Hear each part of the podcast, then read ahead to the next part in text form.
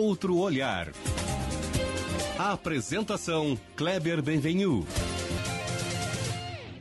Olá, bom dia, bom dia família Bandeirantes, bom dia para você que nos escuta na intimidade do rádio ou também que nos acompanha aqui pela internet. O outro olhar de hoje vem de quem acompanha de perto as últimas transformações que têm ocorrido no nosso Rio Grande do Sul e na própria política gaúcha. Sétimo mandato de deputado estadual, Frederico Antunes, nosso convidado, é o atual líder do governo, Eduardo Leite. Já foi secretário de Estado, presidente da Assembleia, diretor do Banrisul. De Uruguaiana, é uma figura política-chave da história recente do nosso Estado. Um olhar, portanto, privilegiado sobre tudo que tem acontecido e vem acontecendo no nosso Estado nos últimos anos. Bom dia, Frederico. Bom dia. Obrigado por estar aqui conosco. Eu te agradeço. Prazer estar contigo e com todos que nos acompanham. Maravilha. Eu queria perguntar por uma pergunta que daria um programa inteiro, mas só para sentir de ti este panorama desse guri que começou como deputado estadual lá em 98, foi, né? 90, sim, 98 deputado estadual. De lá até aqui, Frederico, assim, em termos de olhando a, a, a, o gerenciamento do Estado, a história do Rio Grande, e também as figuras um pouco, né? O que, que mudou de lá para cá? Eu acho que teve um, um esgotamento de, de tentativas de sanar a situação financeira do Estado, criar equilíbrio fiscal e, com isto, fazer as devoluções a, aos cidadãos gaúchos e gaúchas que contribuem é, para que o Estado tenha as mínimas condições as condições essenciais de sobrevivência com dignidade, inclusive pela lutam pela harmonização da possibilidade de todos terem as mesmas condições de, de manutenção e desenvolvimento. É, e eu não estou querendo fatiar Estado, mas algumas regiões né, com índices de desenvolvimento menores do que as outras. É, a minha região, por exemplo, que é uma região é o caso. da fronteira, da região sul do Estado, é, também buscando é, ter as mesmas ou semelhantes condições de, eh, de crescimento, né? É, então esse esgotamento, Kleber, é, ele, ele e vários partidos passaram, né? Então vários. também é importante nós levarmos em consideração isso, porque o, o crítico todo mundo passou, né, pelo cri... governo. Né? O crítico do momento já foi já foi gestor em algum em algum momento. Então ele fica um pouco é, deveria ficar né, um pouco constrangido quando ele começa a, a ter ideias né, de como fazer. Ideias fáceis. Ideias fáceis, né? É, então, uh, eu comecei na, na, como deputado, o, o, governo era do Olívio Dutra. Olívio, né? Ah, 98, meu primeiro mandato. É, depois, nós é, tivemos o Rigoto, que eu tive a, a honra de ser secretário do governador secretário de Estado, Rigoto, né? secretário de Estado. Eh, depois nós tivemos o governo Ieda, né, que eu fui presidente da Assembleia durante esse Naquele período. período. E depois veio o governo Tarso Genro. Fosse oposição, fosse oposição. Sim, é. eu fui oposição no meu primeiro mandato e no meu terceiro mandato. Né? E depois veio o governador Sartori, Sartori. Né? meu colega, inclusive fui deputado junto com o Sartori. Eu estava vendo isso, né? No primeiro mandato, desculpe te interromper nesse raciocínio aí, mas eu fui olhar, né? Bernardo de Souza, Zambiase, Sartori, César Busato, é, Flávio Cursi, Adroaldo Loureiro, né? Finado querido Adroaldo Loureiro. Isso. Tinha, Entre outros tantos. Passaste também já por muitas figuras. É, é verdade. E, e, depois veio o, o, o, do governo Sartori, né? É, nós somos parceiros, verdade. progressistas, assim como fomos, fomos parceiros do Rigoto, fomos parceiros da IEDA. E, e, então os progressistas que não chegaram ao, a, a, ao poder foram aliados né, e co confiávamos na, na, na, gestão do governador Sartori. E, e, e, depois nós começamos então o apoio já dentro de uma chapa vitoriosa ao governador Eduardo Leite e Ranolfo.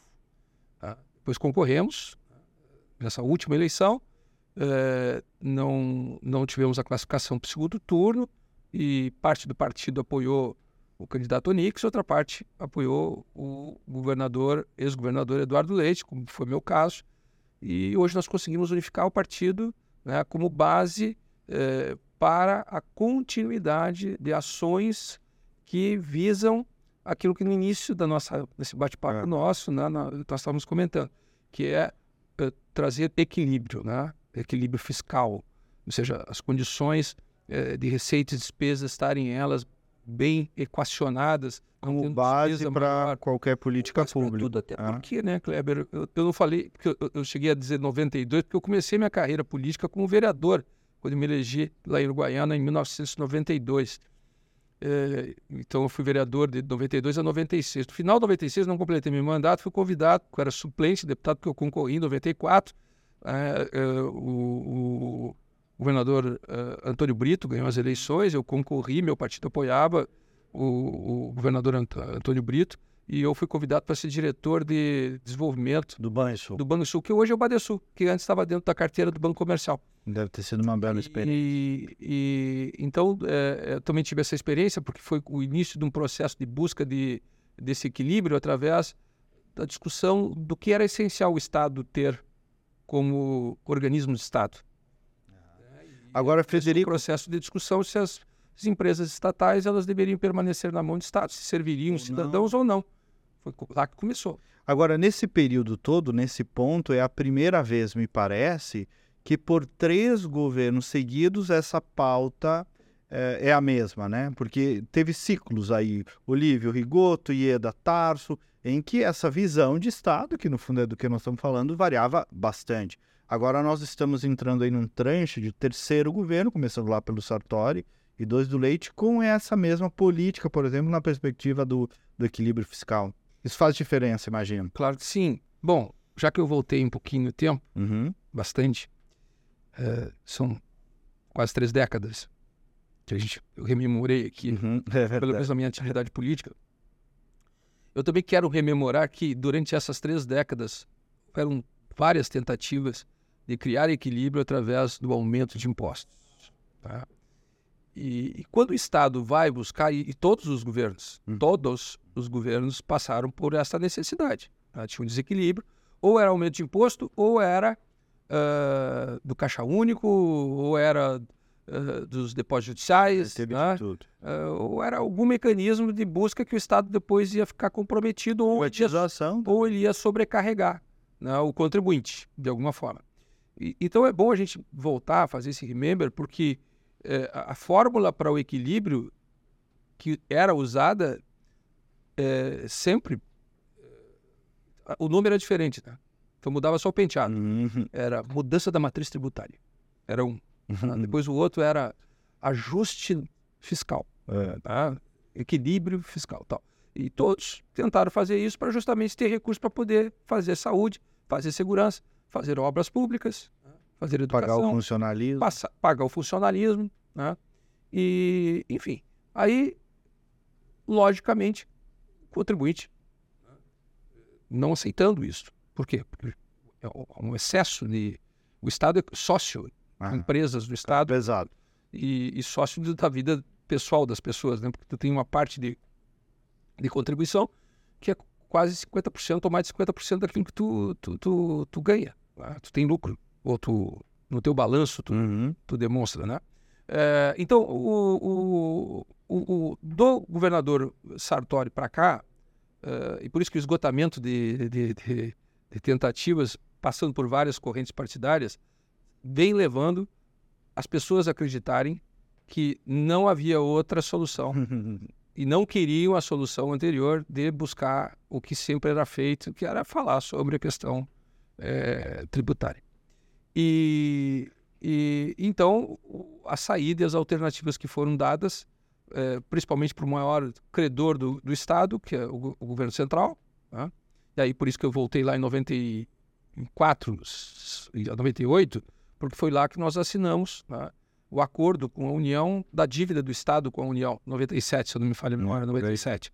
Eh, foi no governo uh, Brito. Antônio Brito. Né? Nós, nós podíamos, antes disso, emitir moeda, né? nós, nós íamos de forma não, Vivendo da inflação. não real, né? É. nós íamos eh, vivendo da inflação, e aí, a partir daquele momento, a União disse, não, os Estados ou se organizam aí, assinam conosco aqui, a União não vai mais deixar vocês irem se endividando e endividando-se com a União. E, e, e aí, então, a- a- começamos a discutir a adesão a um regime que seria o regime que hoje está o Estado, o regime de recuperação fiscal. Né? Então, toda a equipe do Sartori, tu participasse disso também, né? ela É, se de dedicou a discutir isso. Na época era muito confuso, né? porque eles não sabiam as contrapartidas. pauta nova. Tá, e não tinha contra... qual é a contrapartida? Ah, a contrapartida é se tu vender isso. É, Contrapartida é se tu não pode mais fazer aquilo. é. Bom, aí também quem o credor ele também foi se dando conta que eh, não podia fazer o que ele estava propondo como eh, eh, contrapartida para os seus devedores, né? Eh, e o Rio de Janeiro acabou fazendo antes e se deu mal. né? Foi o primeiro a fazer com toda É, aquele- fez meio no upa-upa é, e o depois. Se deu mal, foi o primeiro a fazer.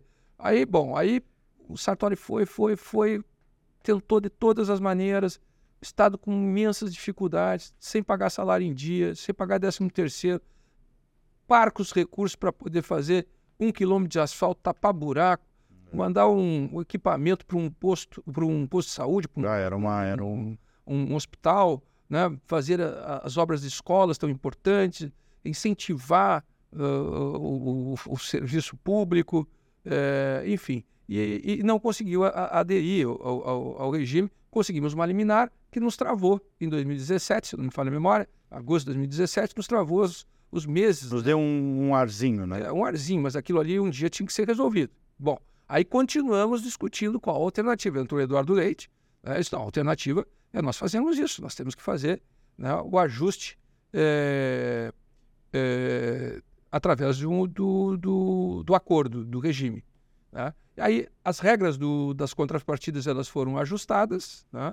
o Estado começou um trabalho com o Parlamento Gaúcho, eu quero aqui também enaltecer a Assembleia Legislativa, minha casa, Tenho falado sobre isso. é, Quando colocar no papel o que vocês aprovaram aí nos últimos oito anos, é muita coisa. Muita coisa.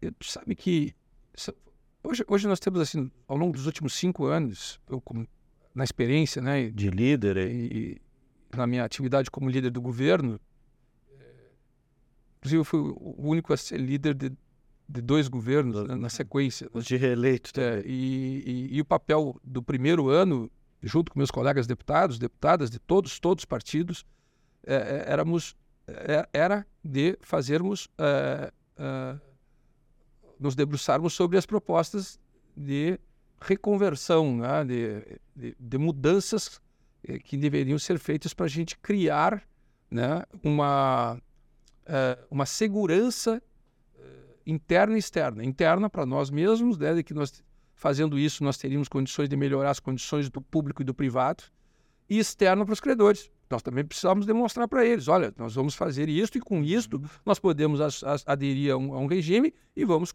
quando retomarmos as condições de pagamento, nós vamos cumprir aquilo que, que deve ser feito. Então, eh, eu te diria assim, ó, hoje nós aprovamos em torno de 270 projetos. 270 projetos votados, 270 projetos aprovados. Mas desses, Kleber, eu, Kleber, eu pego 10% de projetos que eu considero assim, proje- projetos de altíssima complexidade, sabe? Mais difíceis Demarcador. entender, por exemplo, discutir previdência, discutir reforma administrativa, eh, discutir mudança de código ambiental.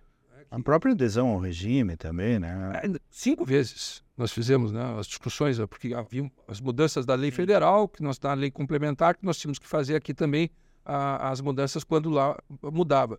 Eh, privatizações, alterações de- da Constituição, alterações constitucionais, Mudanças de carreira. é, é, mudanças de carreira. é, fizemos né, a- a- o cumprimento daquilo que não via sendo cumprido desde a criação do Piso Nacional do Magistério, nos levando a termos uma espada sobre a cabeça do Estado de uma dívida, é, além da dívida de precatórios que nós temos hoje, uma, uma dívida de 30 bilhões de reais, mais ou menos, não sei atualizado, não sei qual seria o valor hoje, mas está sendo discutido ainda, do não pagamento. Nós pa- pagávamos com completivo o piso nacional do magistério. Inclusive, quem criou o piso nacional do magistério não conseguiu Foi o, cumprir o piso o então nacional. ministro Tarso É, Genro, que depois virou governador e não Exato, conseguiu cumprir. não conseguiu É cumprir. Então, aí tu vê, nós estávamos empurrando coisas com a barriga e todas essas questões que nós estávamos empurrando, elas estavam nos levando a termos mais dívida, Uhum. ou seja, comprometimento maior das receitas do Estado. Então, nós tínhamos saída, assim, de nos desfazermos daquilo que não estava, estava comprometendo, inclusive, os serviços do Estado, como foi o caso do serviço de energia. né? Quando nós começamos pela área da energia. Nós tentamos, inclusive, no governo Sartori, e por um voto, se não me engano, nós não conseguimos né, autorização para alterações é, na Constituição. E aí nós não, não conseguimos ir adiante com a questão da discussão da privatização da CE. Listo. E Foi. da CRM e da Sugás. Né? Bom, aí nós conseguimos, né, entramos, fizemos lá, o governador Eduardo Leite habilmente né, chamou os partidos, os maiores partidos, o, o, MDB, que inclusive tinha disputado com ele, tinha perdido a eleição, e sempre quando a gente perde um, um torneio... Fica doído, torneio, fica, fica doído. Então, teve essa habilidade. Teve. Então, o nosso partido que já estava aliado ele, outros partidos que vieram também, Aí, o Otomar entrou na Casa Civil, me convidaram para mim poder ser líder do governo, e, e, ele, com a habilidade dele, o Ranolfo também, né? muito importante a participação Sim. do Ranolfo nisso, o PTB junto conosco, na época era PTB ainda, né? Tal. Aí nós criamos um time, né? e esse time, ele foi alimentado pelo governador Eduardo Leite com informações. Isso é uma das coisas que a gente jamais deixou de fazer. Isso foi um trato, inclusive, que eu fiz com o governador Eduardo Leite. Governador, se eu quiser que eu possa desempenhar um bom trabalho como seu líder na Assembleia, eu lhe peço uma coisa: o parlamento nunca pode ser o segundo a saber. E deixe saber das coisas. É, me deixa saber das coisas. Então a gente começou a levar informações, alimentar os, os deputados com informações. E os deputados, logicamente, é, quando tinham alguma dificuldade, nós falávamos novamente, buscávamos explicar detalhadamente. É, um trabalho de convencimento. dificuldades. E lá pelas tantas, nós começamos a ter o, o nível de convicção de, individual dos, dos, deputados e coletivo das bancadas sobre o, o resultado dessas informações ser um resultado péssimo se nós não fizéssemos nada eh, para mudar, eh, que nos permitiu avançar hum. no sentido de propor no parlamento, eh, através de projetos de lei, propostas de emenda constitucionais, as mudanças. Frederico, de fundo, o que tu estás dizendo é que mudou é, a cultura, a consciência política do Estado, a ponto de deixar os deputados confortáveis para votações desse porte, né? Isto. É, eu não sei se o exemplo que eu vou dar agora para todos aqui, ele é o exemplo certo, mas ele é o exemplo que me passou pela cabeça é, ontem. Nós tivemos, há seis meses atrás, o início de uma, uma guerra. Ucrânia e Rússia, Rússia e Ucrânia. Quem comenta isso hoje? Ela segue. Nós tivemos, há alguns meses atrás, uma catástrofe no estado do Rio Grande do Sul. Dezenas de pessoas morreram. E nós estamos buscando recuperar. Vidas não vão conseguir, infelizmente, mas estamos dando todo o apoio possível para que essas cidades, as regiões, essas pessoas, elas possam recuperar suas vidas.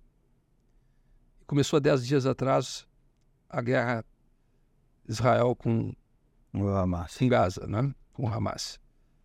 Então, o último fato, ele, sem querer, ele acaba diminuindo a, a nossa sensação lá de trás do quão forte era a guerra da Ucrânia com a Rússia. O quão forte foi a catástrofe né, que nós passamos agora lá no Vale Taquari. Agora a gente está preocupado para saber o que está acontecendo lá no, no Hamas, com o Hamas e com os judeus.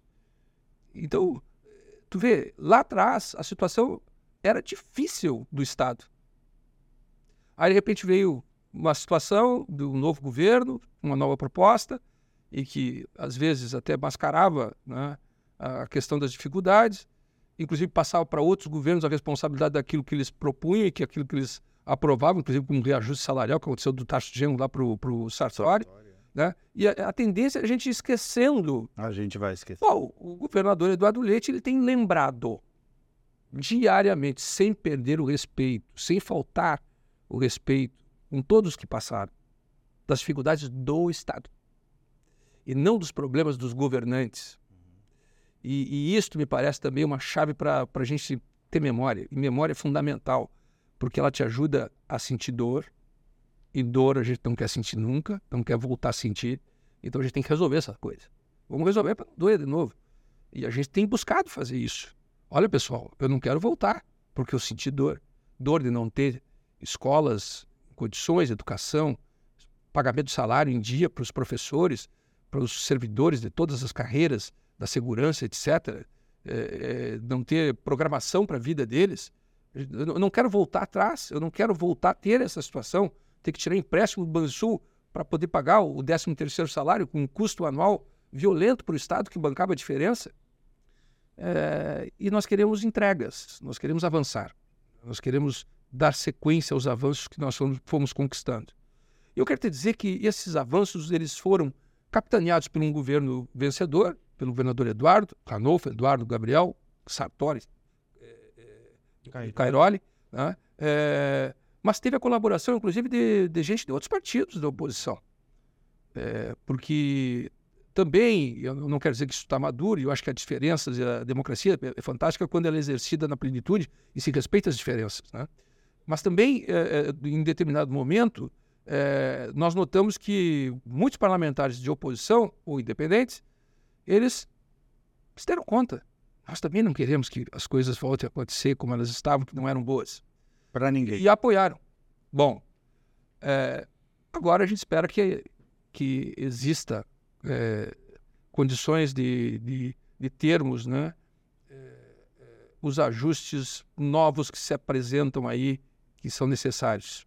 Frederico, eu queria te ouvir, e agora sobre ti mesmo, né? Porque por trás de tudo isso está, tudo isso que tu relataste, está a arte da política, né? Eu fui chefe da Casa Civil, enxerguei um pouco isso, mas talvez o nosso ouvinte não compreenda bem o que é o papel de um líder de governo que está lá entre a base, um monte de parlamentar, que são líderes também, né? cada um líder, uh, o governador, a Casa Civil e o líder. Nos, nos, traduz um pouco qual é esse papel que tu já exerces aí há, há cinco anos. E qual é o teu ferramental, não o papel em tese, né? Como é que tu conduz essa, essa tarefa? Acho que o, o papel do, do, do, do articulista, do líder, no, de um executivo no parlamento é ter trânsito. O grande, o principal, é, é, vamos dizer, ativo. ativo é ter trânsito. Tá? Eu vou falar com meus colegas da bancada do, do PT, do PSOL, do PCdoB, da oposição, do Novo, que é independente, da minha bancada, progressistas, das outras bancadas de base, e eu ouço todos da mesma forma. Eu não vou só contar, passar notícias e informações. Eu ouço deles também o que eles pensam sobre isso. E, e, e logicamente, uh, acaba no final sendo a decisão do governador, tá, através da Casa Civil, que a Casa Civil é, vamos dizer, é o, o gabinete já passou por lá, é o gabinete político do governo, que está interligado com a liderança de governo e com as bancadas. Cabe a ele, então, decidir de todas essas informações que eu levo e que eu trago. No melhor sentido. Né? Qual, qual o caminho que a gente deve adotar. Tá? E depois de fazer isso, eu volto a falar. Então, eu recebo é, todos os deputados. É, uma das coisas também que eu busco fazer é que não falte espaço para eles conversarem com o executivo, independentemente da bancada, se é oposição ou situação. É, eu sempre digo nas reuniões, né? Secretários, quando um deputado pedir para falar, por favor, é, mude a sua agenda. Se não tiver agenda, ouça o deputado, porque ele está representando muita gente. É muita gente. O parlamento, na verdade, é o, o maior, é o poder que representa o todo, o da, todo da população. Né? Então, quando o deputado vai falar com o secretário, ele está levando uma angústia, está levando uma ideia, está levando uma aflição de muitas pessoas. Né? Está tá carregando uma representação. Uma representação. Bom, tu atender não quer dizer que tu vai resolver, mas tu atender, tu dá ouvidos. É. Tá? E, e, e, e, saber responder. Eu sempre digo isso também, isso é uma outra. Eu digo para meus colegas deputados: olha, o que vocês não vão ter de mim é muito tempo para responder. Se eu disser, olha, isso não vai dar para fazer, eu vou levar o mesmo tempo que eu vou te ligar para dizer: ótima ideia, o executivo gostou, vai dar para fazer. Bom, aí a gente começa a ter confiança na nossa, na nossa relação, né? Então, eu acho que esse é o ativo maior, né? De um líder, ele poder fazer essa articulação, né? E às vezes ouvir o que não é bom né? e...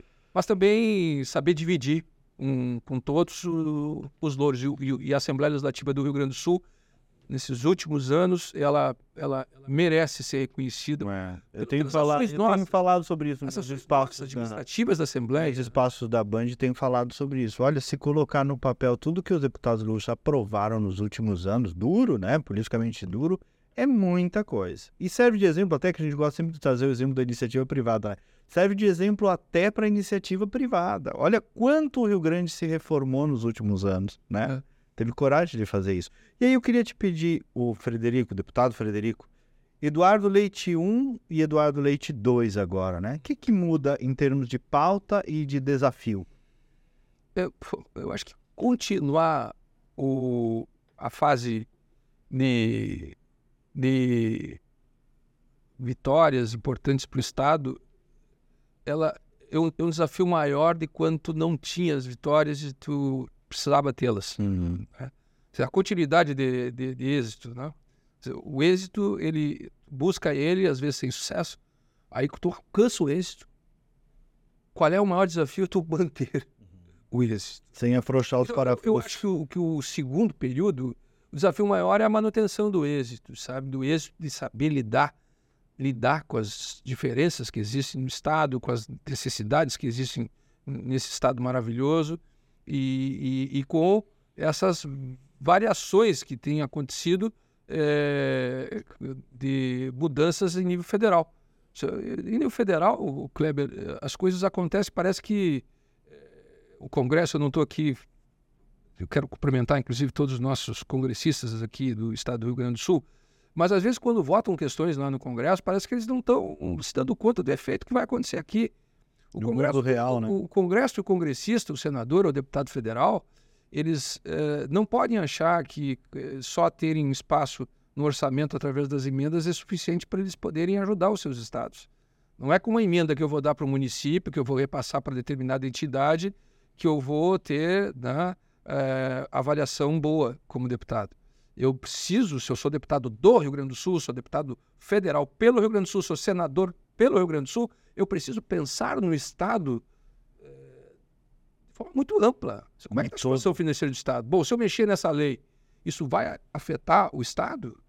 É, então, houveram algumas, alguns movimentos nos últimos anos de mudanças de regras através de votações que aconteceram em nível federal que, sem dúvida nenhuma, estão prejudicando os estados e estão prejudicando, consequentemente, os municípios, né, que são, é, são sócios do estado, Hum. principalmente Os municípios estão numa grita grande, né, deputado? Vários, Vários. problemas com, e com indício de, de agravamento da situação Olha, financeira. Kleber, também, vamos falar sobre isso, a experiência que eu tenho de estar de, de, estar passando por várias gestões de- municipais, né? Porque não são só gestões estaduais, a gente acompanha as, as gestões municípios. dos municípios. Eu comecei numa gestão municipal, né?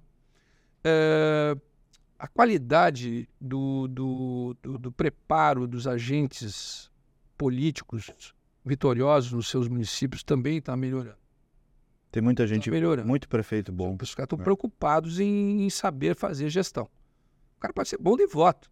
Eu quero saber se tu sabe Governar gerenciar. com tu vai responsabilidade. ser um bom capataz da É. tua cidade, entendeu? Se tu vai entender ah, o que está acontecendo lá no campo do fundo, ah, como é que tu vai resolver aquela situação lá, ah, no centro, as pessoas que vivem mais para cá, outras para lá, todos precisam ter atenção. Então, tu- como é que tu faz? Tu tem que ter gestão do teu caixa. Não adianta tu começar a prometer muita coisa que não vai, no final das contas, tu não vai conseguir cumprir. Eu acho que esse nível de responsabilidade ele tem aumentado. Tá? A dor e gemer, né? Tem muitos prefeitos que, quando assumiram as suas gestões, eles viram né, que algumas ações que eles pensavam em fazer, na prática não era possível fazer. Tá? Por quê? Porque não ia ter recurso para poder fazer. Então tem que enxugar a máquina, né? tem que melhorar os serviços para poder fazer com que haja efervescência no empreendedorismo e, e, desenvolva o micro, pequeno, médio, rural, o, o urbano, para ter arrecadação para o município e depois saber como devolver isso, né? É, fazendo práticas que, logicamente, elas estão nas prioridades dos desejos dos seus cidadãos. Eu não preciso fazer um pórtico de entrada da cidade se eu não tiver postos de saúde com capacidade de atender as pessoas. Eu não posso trocar uma situação, uma, uma obra que não é crucial, né, e achando que isso vai ser é, vistoso, né, que vai me dar, né, é, sempre que todo mundo passar por lá vai ver, ah, aquela obra que fez foi fulano.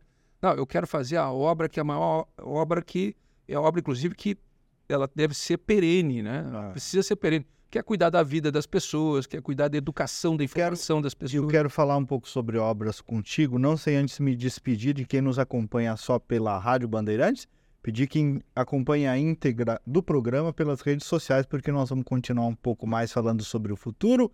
Para você, eu me despeço, bom final de semana e até o próximo programa. E, e aí eu queria falar deputado de obras, né? Eu vi que vocês anunciaram há pouco tempo um plano de. Eu achei aquilo uma música para quem, como eu, vivia ali o governo Sartori, os períodos difíceis. de... Mas nós vivemos juntos, né? É um plano de investimento em rodovias. Imagino que para ti também, que participou por todo esse processo, deve ser um congraçamento poder anunciar obras em rodovias no estado todo. Né? É, e, e, boa parte delas são obras que lá em 1998, volta a 1998, né? É, eram anunciadas como obras que estavam no plano de eh, estratégico, né, de, de, infraestrutura do Estado. E eu me refiro, por exemplo, aos acessos asfálticos. Né? Lá na época dos Uma lenda. seis municípios, eu vou dar um número porque eu também não, não me lembro se era 110, se eram 90 e poucos, enfim. E aí o, o, foi apertando o caixa e, e os, os, os, governos seguintes não, não foram dando sequência. Então, nós chegamos no, no primeiro ano pós-Sartori, com 80 uhum. acessos sem Era mais ou ser executado. Ou seja, na década de, de 90, século passado, eram 100. Aí nós chegamos a 80, depois de 20 e poucos anos. 20 anos. E aí nós chegamos no primeiro ano e falamos, vamos fazer o seguinte, vamos traçar essa meta, dar sequência àquilo que começou. E vamos fazer manutenção.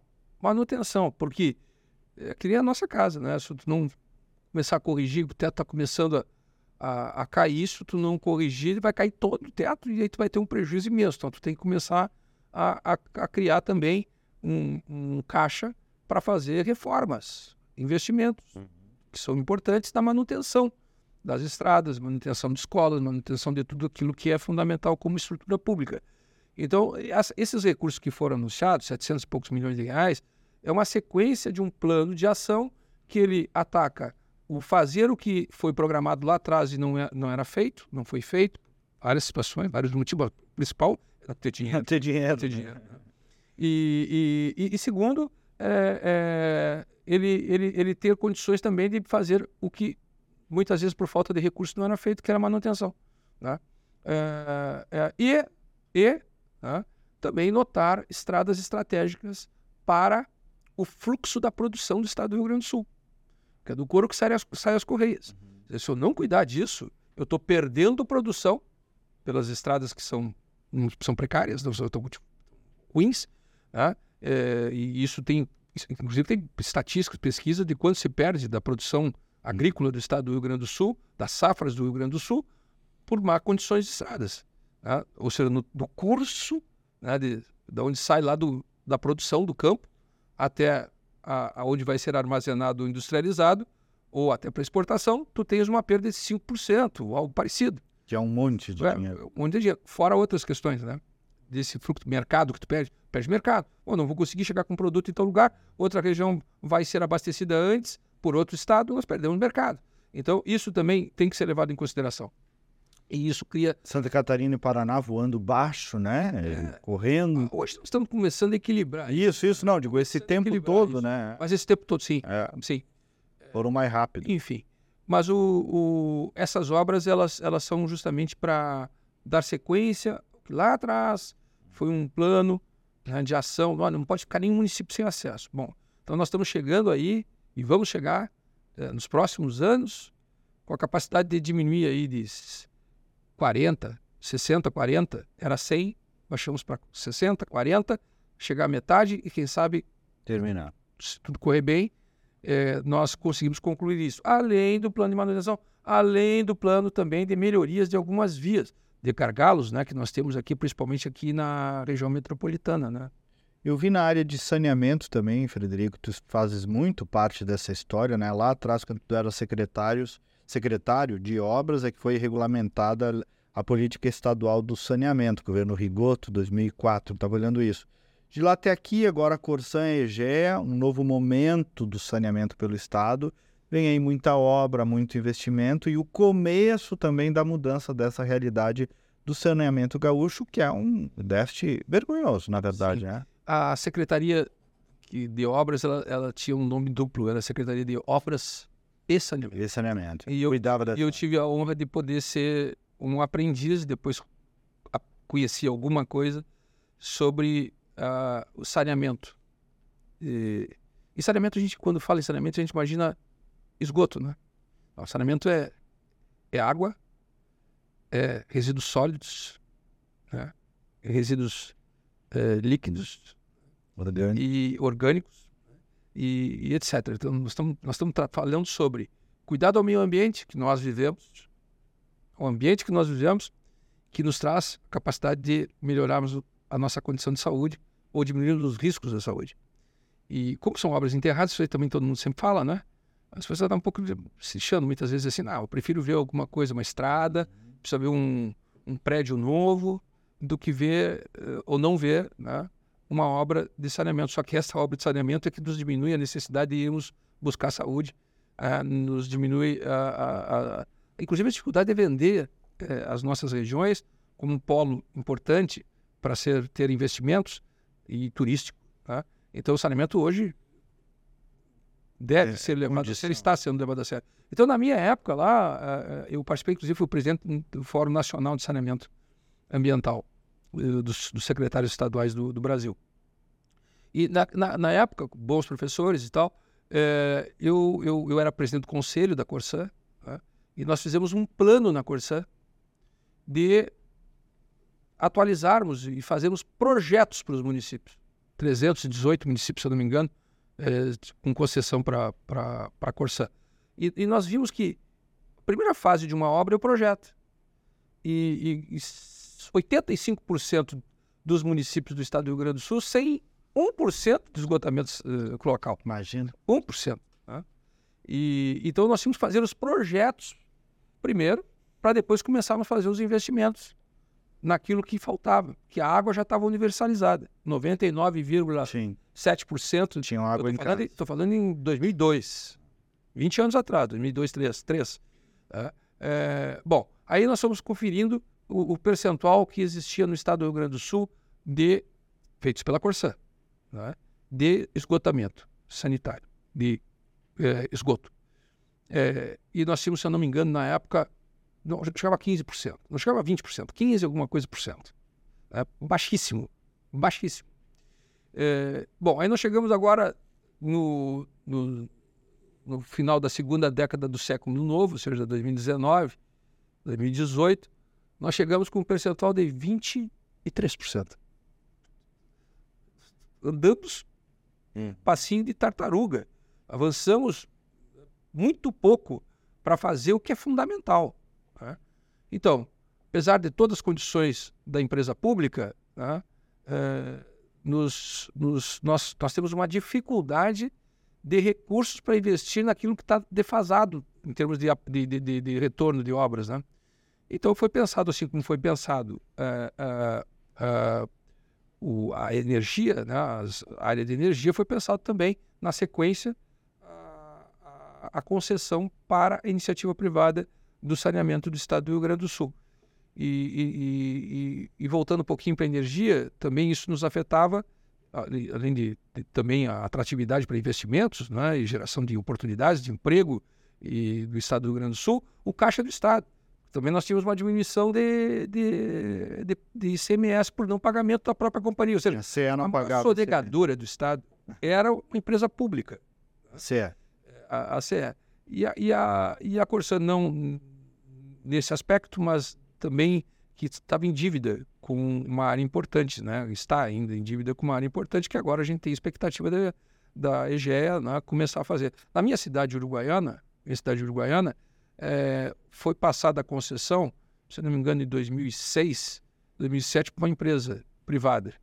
Uruguaiana está hoje, se eu não me engano, com 85% de coleta e tratamento de esgoto. Se eu não me engano, 80%, 85% de, de tratamento. Saiu na frente, Luna.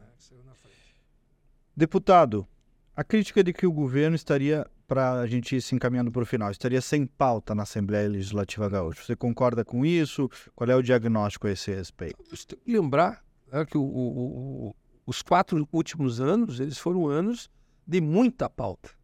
E pautas importantes. E pautas definitivas.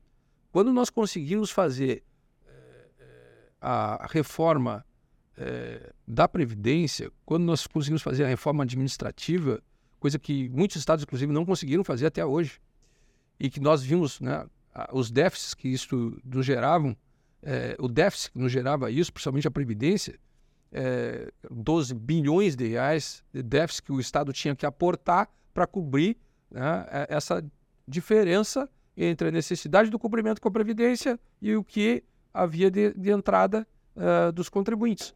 É, e, da, e, e, esses 12 bilhões de reais, eles saíam de investimentos.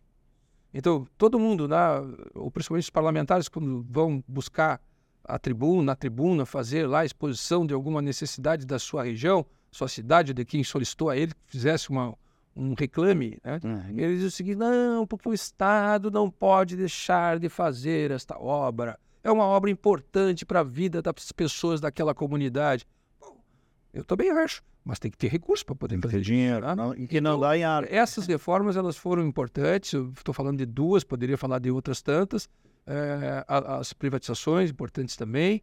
E porque só o caso da CE para mim já mata a charada, entendeu? Quando começa a discutir, tu tinha uma companhia que não fazia investimentos e tu tinha uma companhia que devia 3,2 bilhões de reais para o Estado. Hoje nós temos quem tem a concessão da energia no lugar da CE cento e poucos milhões de reais que entram, cento e poucos milhões de reais que entram mensalmente, desde que assumiu, além de investimentos que estão sendo feitos. Tá? E cento e poucos milhões de reais, eu me lembro agora do número, quando nós chegamos no primeiro ano do governador Eduardo, que era o mesmo o, o número do último ano do Sartori. Eram investidos em estradas cento e poucos milhões por ano. Ou seja, um mês de uma... Do ICMS. ICMS. CE da, da CE cobria o que era aplicado durante o ano, um ano. Hoje, nós já temos nos últimos três anos uma aplicação de 3 bilhões de reais. 3 bilhões. E aí que a gente consegue fazer mais isso. Mais. Nós precisamos mais, mas é isso Sim. que. que é. vamos, vamos lá, letra fria é isso. Né? O dinheiro sai de um lado. Sai, enfim. então, pauta para agora. Né? Nós fizemos a, a reforma do IP. E ontem foi anunciado, essa semana foi anunciado o aumento do valor da tabela para pagamento de médicos uhum. e para retorno também aos, aos, aos, serviços que são prestados pelos hospitais. Né? Estamos começando a pagar em dia, cobrindo um déficit do maior é, é, auxílio saúde que nós temos no estado do Rio Grande do Sul, que é o IP Saúde. Né? Então, eu não posso tirar. Essa ponta foi importantíssima, pô. importantíssimo. O Estado estava botando, pelo déficit do IP, também estava aportando milhões de reais, centenas de milhões de reais para cobrir esse déficit. E nós estamos colocando o Instituto de Previdência, que tem um milhão né, de agregados ao, ao, ao, não vou chamar de plano, mas ao, ao serviço, de, ao plano de assistência. Vamos chamar também de um plano, que não é um plano mesmo, como é a Unimed, como é o Bradesco e tal, mas é, foi criado por lei um auxílio à saúde através do IP Saúde. Então, o Estado reformulou isso. Tá? É, nós é, colocamos como meta, nesse segundo momento do governador é, Eduardo Leite, do, do Gabriel, nós priorizarmos a educação, fazermos educação.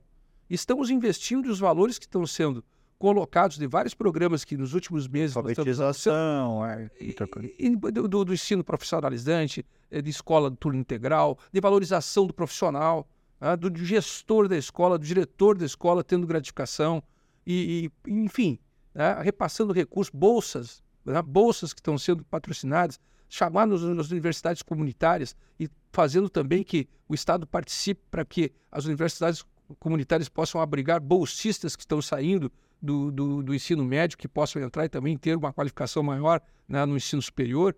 Bom, são várias coisas, são várias coisas. Fruto do quê? De um trabalho que começou há cinco anos atrás. Né?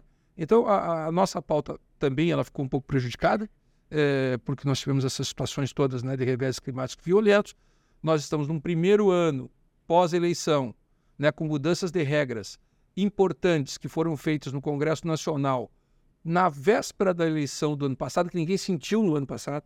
Agora começaram a impactar. impactar. Nós temos um, um projeto de reforma tributária nacional que vai, vai, vai, vai, vai afetar a vida de todo mundo. Eu acho, eu sempre fui um torcedor, continuo acreditando que a reforma tributária é importante, né? mas a gente tem que ver detalhadamente todos os efeitos que isso vai gerar para os estados e para os municípios. E nós temos um primeiro ano já com o efeito dessas mudanças, alguns já sentidos, como foi inclusive a diminuição né, do ICMS das blue chips, né, da energia, combustíveis e, e telecomunicações, 17, 17, 20 os combustíveis, mas olha o impacto que isso gera. Né? Nós conseguimos, depois de anos, eu também não falei sobre isso, nós conseguimos baixar de 30, depois de oito anos, se não me engano, 30 para 25%, que era a alíquota inicial, sempre foi a nossa alíquota do estado do Rio Grande do Sul, é, desses três serviços. E conseguimos diminuir o modal de 18 para 17. Bom, no momento que a gente conseguiu isso, a lei federal reduziu para 17%. Ah, tem uma compensação que está vindo agora. Mas a compensação é do primeiro ano, a partir do segundo ano não tem mais. Não tem mais. E tu continua com... Ah, é só o primeiro ano, né? Então não sabia se tá... Então, eh, eh, tem pauta, sim. Tem muitas coisas pela frente. Tchê, duas coisas para encerrar. Primeiro, como é que é o governador Eduardo Leite, a pessoa Eduardo Leite? O governador Eduardo Leite, ele é dedicado.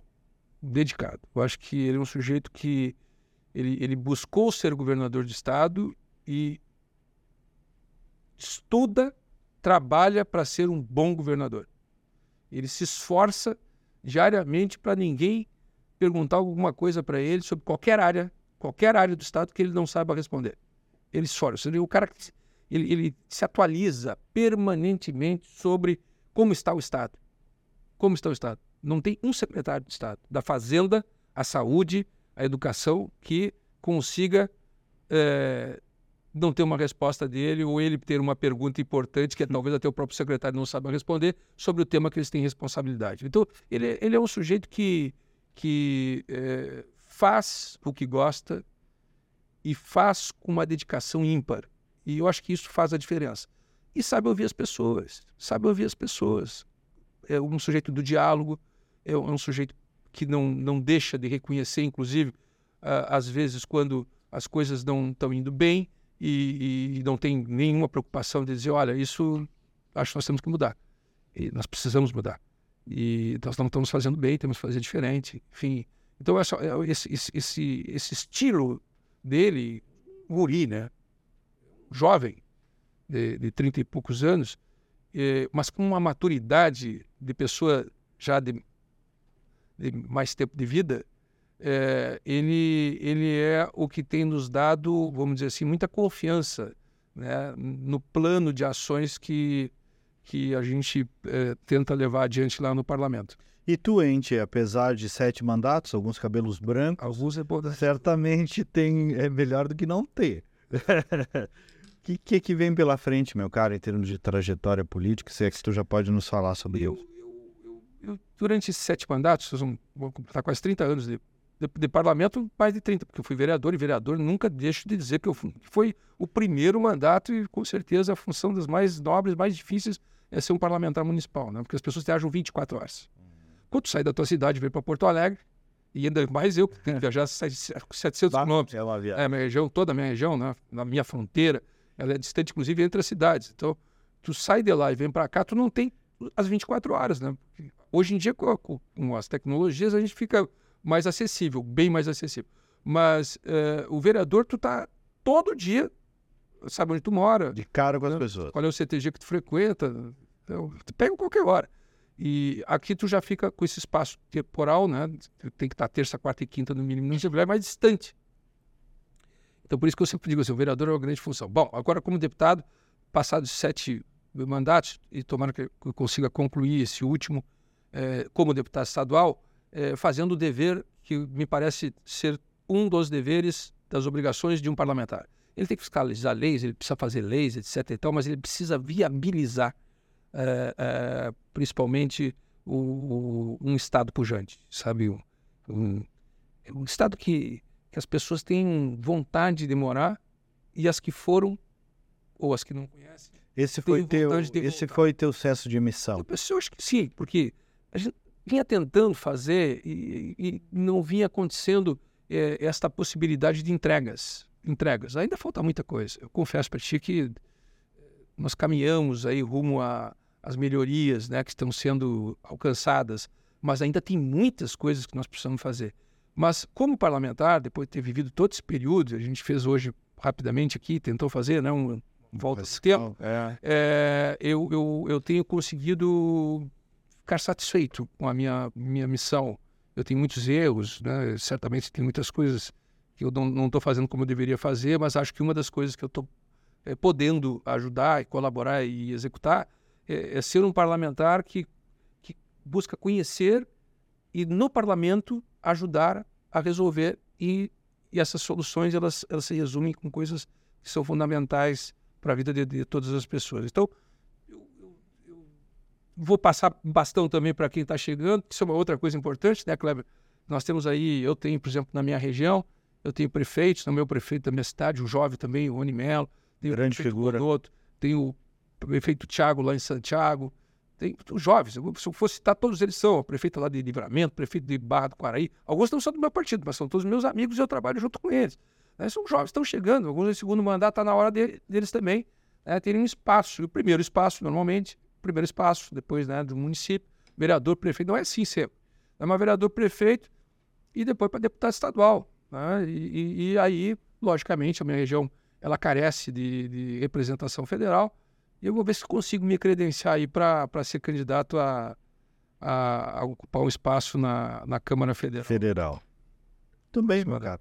Obrigado, parabéns pelo teu trabalho, pelas tuas construções, pela trajetória também. Obrigado, quero te cumprimentar aí pelo, pelo teu trabalho, pelo trabalho de toda essa equipe que tem. É, a equipe, é, tudo aí. Te ajudado, né? Está tá servindo para nós aí como é, sempre uma base de informação importante, né? Para todos os telespectadores, para todas as pessoas que nos acompanham.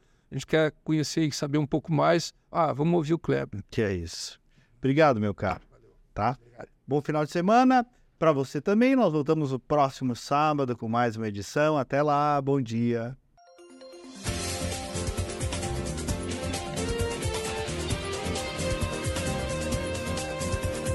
Outro olhar.